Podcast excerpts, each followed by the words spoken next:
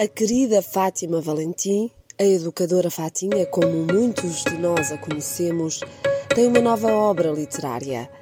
Ler o livro Escolhi Viver aconteceu num ápice tão bom quanto generosa é a história. O poder deste livro é que contém a história de vida desta mulher inspiradora. Inspira-nos com o seu largo sorriso, onde encontramos a alegria e a dor. Encontramos a vida a correr, a ensinar-nos, a doer-nos, a dar-nos novas esperanças, a esmorecer-nos, a reerguermos-nos. A Fatinha é a expressão imensa da vida e do que esta se nos pode significar. A verdade é que neste livro Escolhi Viver existem tantos significados para além das definições. Leiam-na mais uma vez. A capacidade de renascer é também esta generosidade de existir para além de si. E é tanto. Fátima Valentim. Fatinha, estamos aqui num local que eu sei que gosta bastante, junto ao rio. O Rio Guadiana tem uma importância determinante na sua vida porque lhe dá muita energia, muita força e, portanto, é um lugar muito uh, forte, intenso. Espero que esteja a ajudar também para conversarmos uh, e gostava muito de começar pelo título da nova obra, porque só o título diz tudo, não é? Depois de conhecermos a, a sua história de vida. Ele chama-se Escolhi Viver, ainda não foi lançado, está para breve, mas de facto foi mesmo uma opção. Depois de nascer, a certa altura da sua vida, a determinada fase, escolheu viver.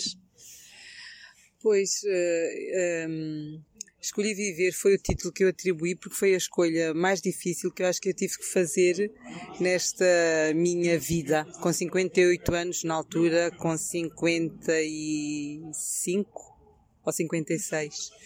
Uh, como toda a gente sabe, eu perdi a Maria, a minha filha, a Maria, de uma forma trágica e abrupta.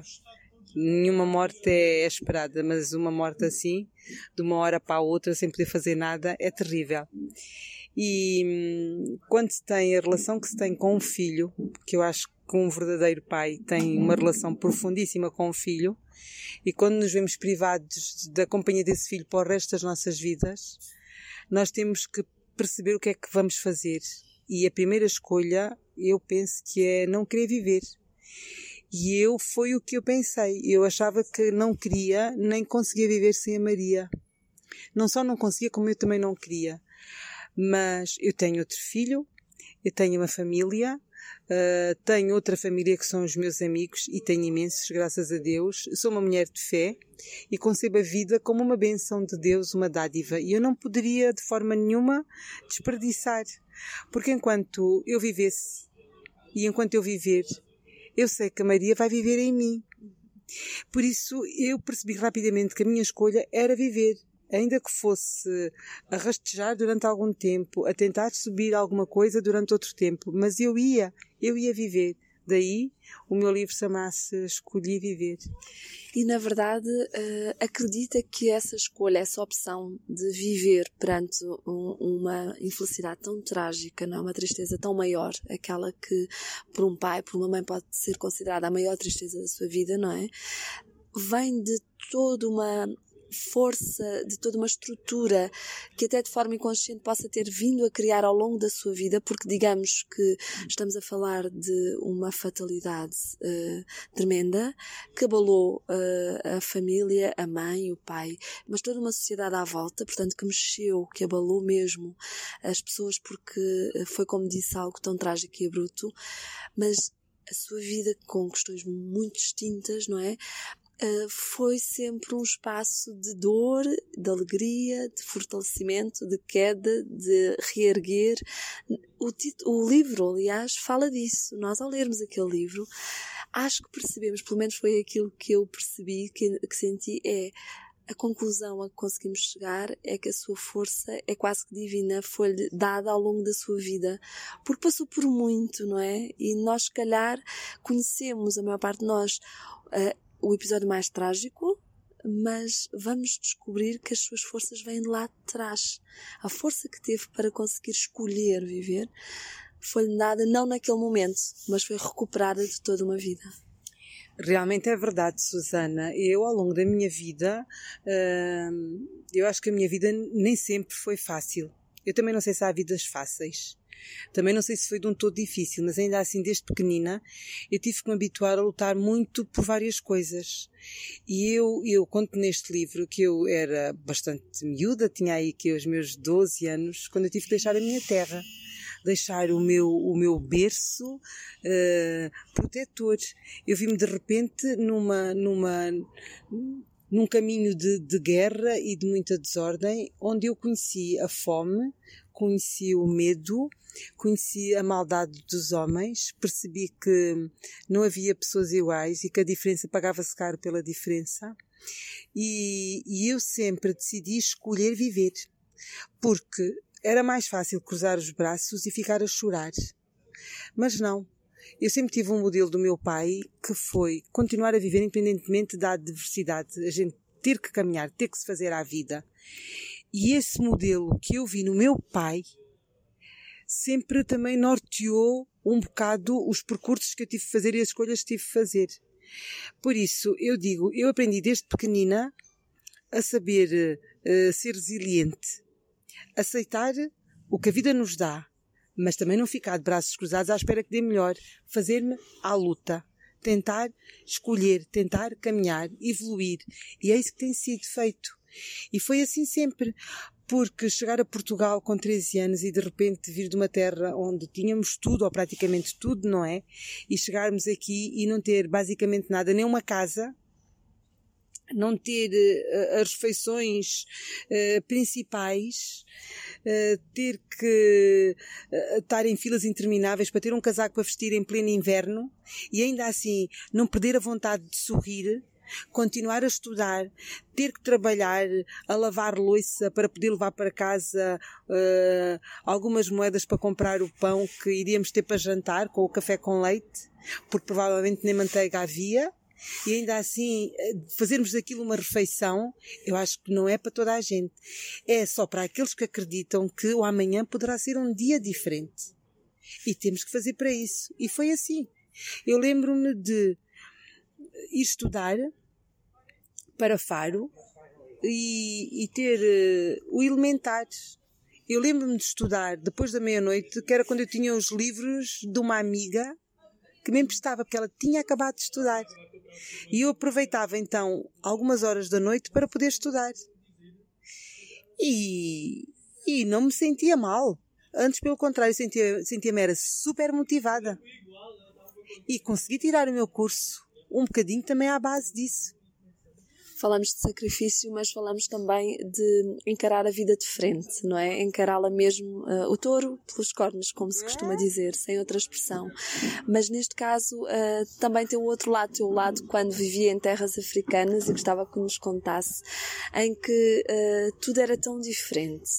Parece que viveu várias vidas, Sim. Fatinha, na verdade. Eu acho que nós, os africano, africanos, temos o, às vezes o privilégio de ver a vida, a essência da vida de uma forma diferente. Eu, quando vim de Angola, havia coisas que eu me recordava, e ainda hoje me recordo, e no meu livro conto, de, de, da cor das frutas, e que a toda a gente pertencia, nós não tínhamos falta de ir comprar, porque cresciam naquele tempo, agora provavelmente será diferente.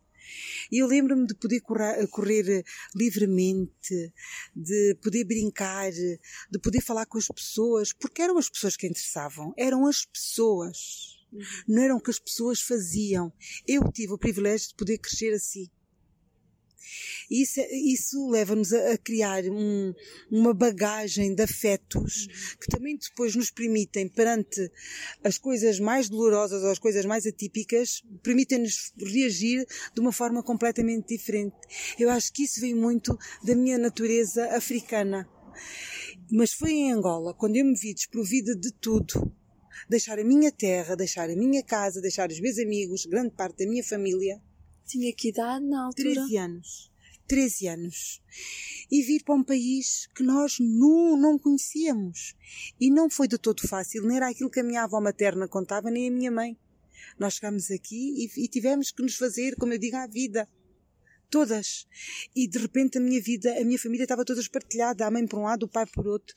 E ainda assim, nós juntámos os que ficávamos as irmãs, fizemos um cordão tão grande de afeto que nos permitiu continuar a viver sem nunca perder o rumo. Portanto, o amor realmente é a ferramenta mais importante para podermos aguentar aquilo que nos vai aparecendo na vida, nomeadamente o que é doloroso. Sente que olha para tudo com amor, esse amor divino. Sim, eu, sim. eu acho que eu, eu, eu parece uma frase feita, mas eu acho que só o amor, o verdadeiro amor, é que nos pode salvar do abismo. E é procurar o amor nos amigos, na família, que muitas vezes temos a família e não nos socorremos dela. Porque muitas vezes a família não sabe ser família. E a verdadeira família, não é? Construímos os, aquelas correntes de afeto que nos protegem. E eu sim, o amor tem sempre norteado a minha vida. E é esse amor que eu também tento levar aos outros. E é o que eu recordo do amor que dei à minha filha e o amor que a minha filha me deu, que nos momentos piores, ou quando eu estou como estou muitas vezes, porque sou mãe, e quando eu estou mais triste, mais desalentada, eu lembro-me desse infinito amor e do meu filho também, mas da minha filha que já não tenho, que é o que me causa este. Eh, eu nem sei explicar, esta ferida que, que parece que não vai sarar nunca, mas mais fácil de suportar. E, e, eu acho que sim, é este amor que me ajuda a transformar a minha dor e de repente a minha dor, a minha dor não é tão má, não é tão profunda, é, é passível de ser eh, suportável. E de facto a energia do amor é mágica, porque quando a Fatinha uh, escreve, nomeadamente agora com um terceiro livro, e fala da sua história e já deu entrevistas que foram uh, vistas por muitas pessoas, nomeadamente conterrâneos, não é? Da Maria e da sua família e seus, acaba por hum, verificar que o amor, o seu amor e a dor que transforma em amor, não é? Como explica, toca na vida das pessoas de alguma forma quase que parece que a Fátima tem essa missão, que está encarregue de ser essa missionária, de mostrar o quanto o amor é poderoso. Sente isso? Tem noção desse superpoder? Eu inicialmente não tinha. Eu lembro-me de, de, rir com alguns amigos e assim: epá, perante o que te aconteceu e tu consegues sorrir? Eu digo que sim, eu tenho vários motivos para sorrir. Vários motivos. Para já, eu penso, eu tive a sorte de ter uma filha como a Maria. Podia ser só uma filha, mas era uma filha fantástica, que me rodeou de afetos a mim e por todas as pessoas por quem passou. Eu acho que a Maria conseguiu tocar toda a gente. Eu tenho aqui um senhor de Vila Real, que por acaso já não está também neste mundo, não sei se eles já se encontraram, e um dia disse uma fatinha, vou ter que pedir desculpa.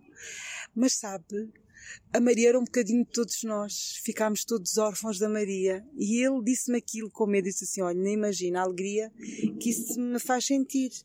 Porque eu acho que as pessoas uh, gostam tanto de, de mim. Eu, eu construí, eu criei tantos amigos, eu tive tantos meninos e cada menino que eu tive na minha vida de educadora foi uma família quase que eu consegui ter para mim, não é?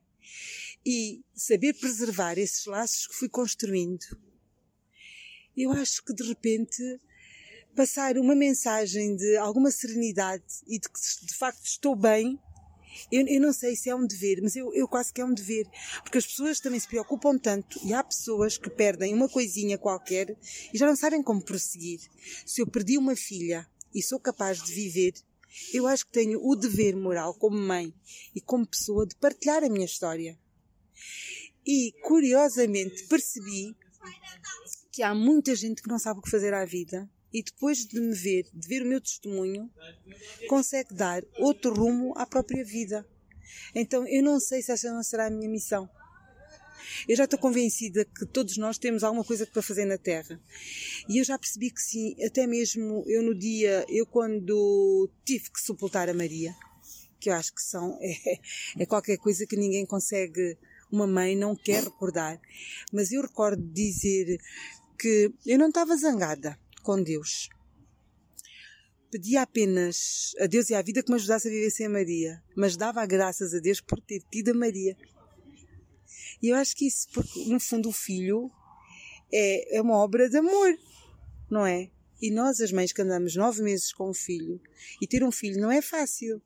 E conseguimos ter aquele filho, pôr aquele filho no mundo, educar. E depois, se o perdemos e vamos nos deixar definhar com a dor, com o desespero, então eu acho que nem prestamos uma homenagem de amor àqueles que nos abandonaram fisicamente. E sente-se realmente próxima da Maria? Sente-a próxima? Completamente. Eu sinto a Maria, eh, eu acho que eu nunca tive a Maria tão presente na minha vida, porque eu acho que neste momento ela ocupa um lugar tão especial no meu coração, porque eu já não tenho no outro lado.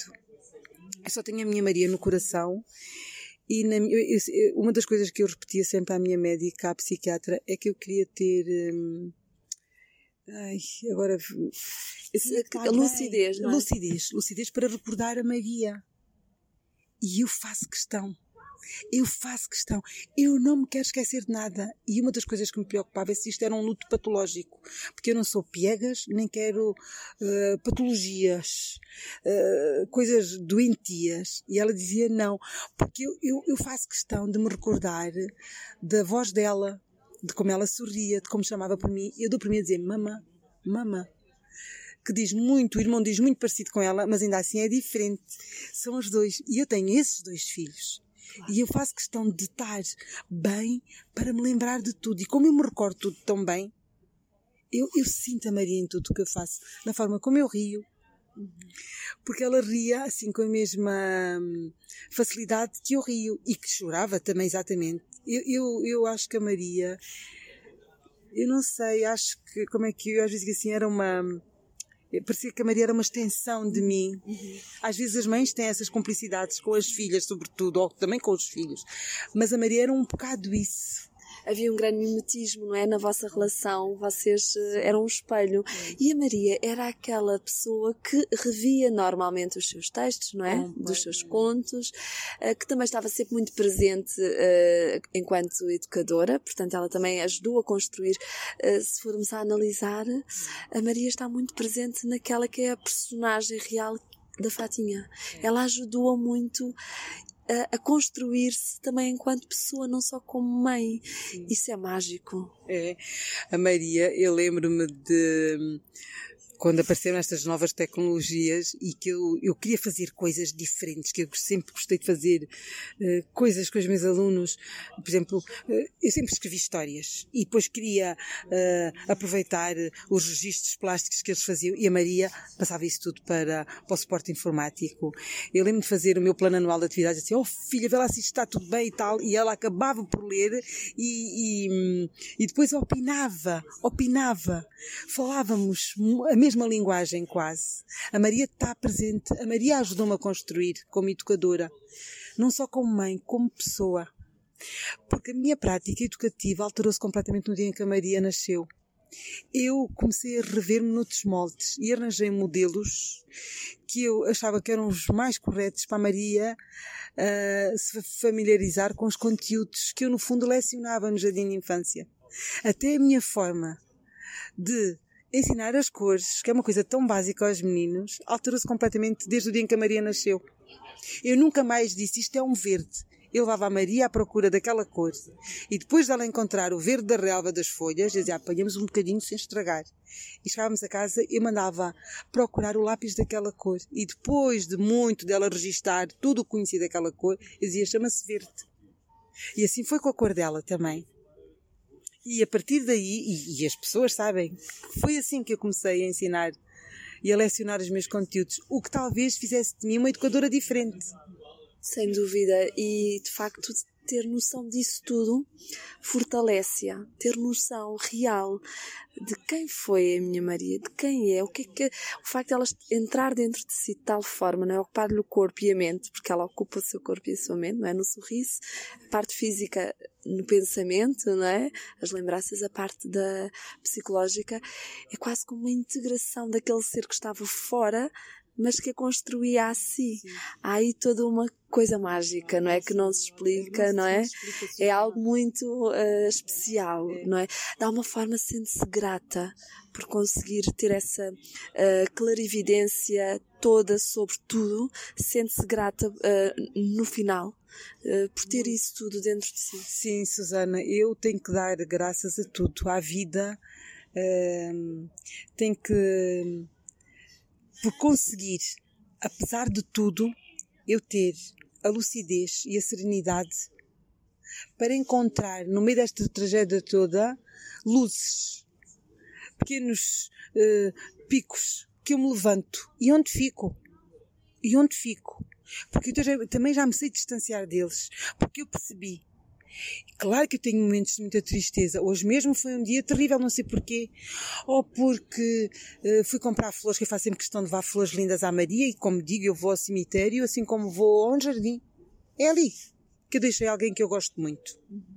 E para mim só faz sentido que ali, onde eu sei que eu deixei a minha Maria, tenha flores lindas. São geralmente flores tropicais. Acho que tem a ver com o ar que ela tinha, assim. Exótico. Exótico. E com aquilo que eu também sou. Eu gosto de flores, assim, parece que são meias descabeladas, como o meu cabelo, não sei. E eu. E cheguei ali e pensei assim, tão linda, tenho tantas saudades dela inevitavelmente eu chorei muito hoje. Eu hoje, eu até pensei assim, ai, como é que eu vou às compras? Eu disse, mas eu não tenho vergonha de ter os olhos vermelhos. Eu chorei, porque eu tenho saudades da Maria. Mas ao mesmo tempo, eu tenho saudades porque eu tenho coisas boas de recordar. E a gente só sente saudades daquilo que foi bom. Ou daquilo que a gente gosta muito. Por isso, eu até consigo conviver bem com estas saudades. Eu tenho saudades. É que, e na verdade, escrever este livro, não é? Eu escolhi viver, o, todo o título, todo o conteúdo, foi um exercício para si uh, de uh, fluiu bem, foi uh, difícil, como é que se encontrou e qual a necessidade de o escrever? Porque na verdade houve uma necessidade, porque esta não é a sua vida, não vive para, não vende livros para viver, portanto, qual a necessidade que surge de escrever esta história tão intensa e tão real? Olha, Susana, eu comecei a escrever este livro, eu escrevo sempre. E escrevia muito para a Maria. Escrevia para ela. Eu vinha, chegava à casa e escrevia. Eu ia passear aqui ao longo do rio e assim, ah, parece que vai acompanhando. Era o meu parceiro. E eu de repente achava de ver o rio e via a Maria comigo. E eu escrevia para ela. E chegava a casa, punha ali a folhinha com o que tinha escrito. No outro dia já não escrevia com tanta paz, escrevia era dor, era o nunca, era a dor, era a partida, era o acidente. E eu escrevia, parece que escrevia limpando a alma. Escrevia. E escrevia também as minhas dúvidas, mas as minhas respostas. E depois ia ler. E fui sempre. E de repente o livro ia-se fazendo. E pensei, este livro não pode ficar aqui até por homenagem à Maria, porque, eu, eu ia dando, eu, eu tracei ó, eh, etapas, ia passando. E olha, uma delas foi quando eu resolvi que ia desmanchar o quarto da Maria, eu também nesses dias senti-me mal. Diz assim, isto não se faz, parece que me estou a esquecer da minha filha. Porque as mães têm muitas vezes esses sentimentos. Digo, não, não me estou a esquecer dela. Eu não quero é fazer um túmulo da Maria cá em casa. E então também escrevi e pensei assim, ah, era quase como eu fazendo o meu, o meu percurso e ia registando mais uma etapa, mais uma porta fechada. Ou está entreaberta, ou quando eu quiser abre. Por isso eu fui sempre escrevendo, até que chegou o dia em que eu pensei assim, já tenho quase tudo dito. Agora só tenho mesmo é que agradecer. Porque se eu não fiquei pelo caminho e não enlouqueci, é porque tenho estas memórias fantásticas desta filha e do irmão que me faz lembrar a todo momento não é? Que eu sou a mãe que sou e que tenho que ser e que me tenho que reinventar cada dia para continuar a ser. E por isso eu pensei assim: eu vou partilhar este livro, até por uma homenagem aos meus filhos, à Maria, que não está só neste palco terreno, mas que a tenho aqui guardada no coração, ao lado do irmão, e o irmão que todos os dias me faz lembrar que eu sou mãe dele e da Maria. Porque eu digo, a faceta que eu mais gosto é de mãe educadora. Educadora não exerço, porque talvez não me sinta motivada para ser a educadora que eu podia ser, que ainda continuo a ser muito educadora. Mas mãe sim, e de esposa e amiga, e então sim, de partilhar. Se eu puder partilhar a minha história e ajudar alguém a sair do abismo onde se encontra, como já aconteceu, ah, então tudo bem. Então... Há uma ressignificação da vida perante uma perda tão grande, não é? Perante, perante algo tão doloroso. A Fátima conseguiu ressignificar a sua vida. Na verdade, isso é de grande fé, de fé pela vida humana, não é? A fé de que estamos cá porque temos que estar e porque faz sentido. Uh, e é uma lição também para, para o seu filho, não é? Olhar para si como esta é a minha mãe, é a minha mãe, esta é minha mãe capaz disto tudo. Eu imagino a emoção do António. Eu sei que ele é uma pessoa que se emociona quando a ouve falar, quando é entrevistada, quando escreve, e portanto tudo o que lhe está a transmitir é de uma bagagem emocional gigante. Vocês eh, têm uma cumplicidade também muito grande e sei que ele tinha um, uma relação com a Maria extraordinária, não é? Portanto, todos vocês têm uma aura de capacidade de regeneração e de ressignificação inspiradora, não só para a comunidade, mas estes livros saem da comunidade para onde quer que sigam. Portanto, toda essa leitura é dentro das letras e fora delas. Susana, eu, relativamente à vida, tenho respeito pela vida. Eu, como católica que sou praticante, e pela vida, porque eu sou a favor da vida, com respeito eu respeito qualquer opinião, qualquer escolha, mas esta é a minha. Falava muito disso com a Maria, até mesmo por causa do aborto. E ainda que tivéssemos opiniões diferentes, mas respeitávamos. Eh, como a eutanásia é uma ideia a favor, eu era contra. E até uma, de, uma, das coisas que eu falo no livro, do sonho, em que eu dizia, contei que ela tinha morrido e não sei o quê, e ela, mamãe... Uma premonição em sonho, não é? E ela dizia, se eu morrer, ou se eu vou acontecer isto, eu quero fazer isto, eu quero ser cremada, eh, se eu ficasse uh, paraplégica, eu queria ser, uh, era a favor da eutanásia. Eu disse, Maria, que horror, eu sou a favor da vida. E eu que te pus neste mundo, eu, eu iria sempre tratar de ti, bonita, aqui ou ali. Eu para mim é a vida. Então eu tenho respeito pela vida. Eh, e como católica, eu não podia ter outro caminho, Susana. Eu, eu sou uma mulher de fé. Eu sou uma mulher de fé. E, e, aceito a vida como ela, não é como ela é. Eu aceito que a vida é de facto uma dádiva, uma dádiva de Deus. E se eu fiquei cá, por alguma razão tem que ser. E se, se este caminho for o caminho, se eu puder partilhar a minha história para ajudar outras mães a fazer um percurso semelhante, pronto a acreditar que é possível viver. Não é fácil, mas é possível. Temos dias menos bons, mas é possível contornar. Uhum. É o que eu digo, dar ao sofrimento só o espaço que ele merece, nem mais. Não nos pode roubar a ilusão. Mas sabemos aprender a conviver com ele não é? E ir buscar toda essa força à nossa história de vida, como a Fátima fez, não é? A Fátima, ao escrever, dá a conhecer aos outros e a fazer os outros também lerem uma história de vida, não é? Mas, se calhar, eh, a si própria eh, foi um processo diferente, não é? Foi um processo muito interior. Portanto, todos nós irmos buscar essa força que temos de outros episódios da vida, não é? Porque vamos ganhando, a vida leva-nos a isso, a crescer na dor também. Na dor. Fátima, este livro está quase a sair. Eu sei que há já muitas questões à volta disso. Quando é que é publicado este, este esta história de vida, este compêndio, né, digamos, de, de episódios da sua vida, quando, qual é a sua expectativa para quem nos estiver a ouvir? Como é que pode adquirir? Onde é que vão ser apresentações? Qual é o seu estado de espírito em relação ao lançamento? Olha, eu estou muito feliz, eu estou desejando que o livro chegue. Penso que vou ter o livro dia 23 de dezembro, mas o lançamento do livro vai ser em janeiro, se tudo correr bem, na primeira semana de janeiro, dia 6 e dia 7. Uh, ah, depois também vou fazer dia 14, porque é o dia em que a Maria fará anos, para mim é o aniversário do dia do, da Maria, claro. Foi o dia em que a Maria nasceu e eu comemoro à minha maneira. Nesse dia também acho que sim, vou ter alguma apresentação. Vai ser em Vila Real. Uh, penso que dia 6 e dia 7 no Glória, porque é o espaço que à partida posso ter mais amigos. Depois irei fazer também a Monte Gordo e em Castro Marim, que já fui convidada, na FNAC em Faro e na Casa Jardim da Fundação do Gil em Lisboa, onde iria ser o lançamento do livro. Mas atendendo às restrições sanitárias não vai ser possível. Mas ainda assim vou fazê-lo lá. Uhum. Não sei se ainda no mês de janeiro, eu quero muito. E está tudo programado nesse sentido. E depois para o país, porque eu tenho sido convidada para ir ao Porto, para ir a Coimbra, para ir a vários sítios. E vou tentar ir a todos os sítios uh, onde for possível. Eu vou E se não for a nenhum local principal, se for só uma conversa privada, eu também vou.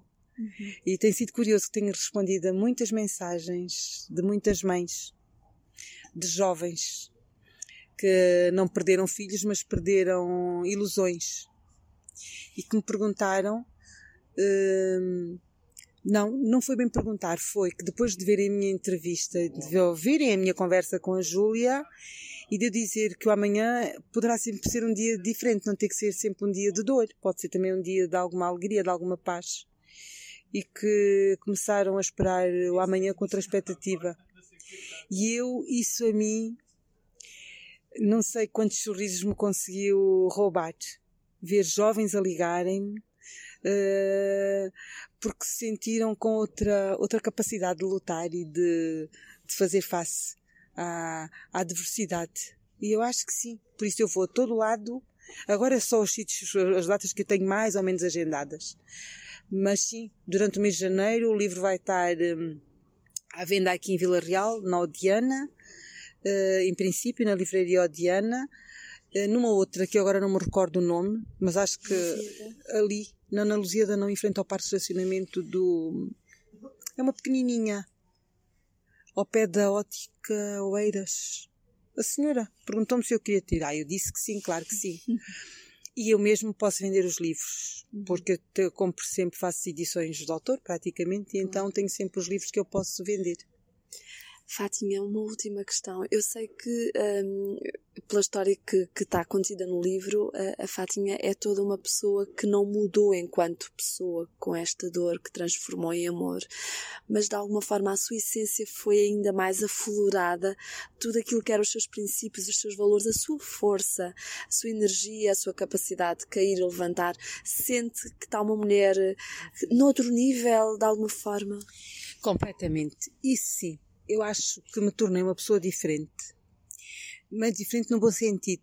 Eu sou uma pessoa muito mais serenada, uh, compreensiva, eu aceito tudo de uma forma diferente. A minha irmã diz-me assim: a Madre Teresa de Calcutá chegou a brincar comigo, a dar-me vontade de rir. Eu digo: não, não, eu não estou para complicar a vida. A vida tem que ser vivida de uma forma serena, prazenteira eu tento descomplicar. Eu tento descomplicar. A mim, eu já tive tanto com que me aborrecer. Eu digo, a vida a mim já me pegou tantas partidas, Susana, agora chegou a minha vez de lhe pegar, de lhe pegar a pior partida, que é, eu estou aqui, eu estou aqui, serena, pacífica, eu estou aqui para agarrar o que vier, se não for bom, eu vou sempre estar disponível e desperta para tentar dar a volta eu vou sempre tentar contornar, não é fugir, contornar. Hoje em dia vê coisas que antes eram completamente invisíveis aos seus olhos. Completamente. Mas completamente. Eu sou muito mais. Estou muito mais. Ainda hoje eu contava ao meu marido.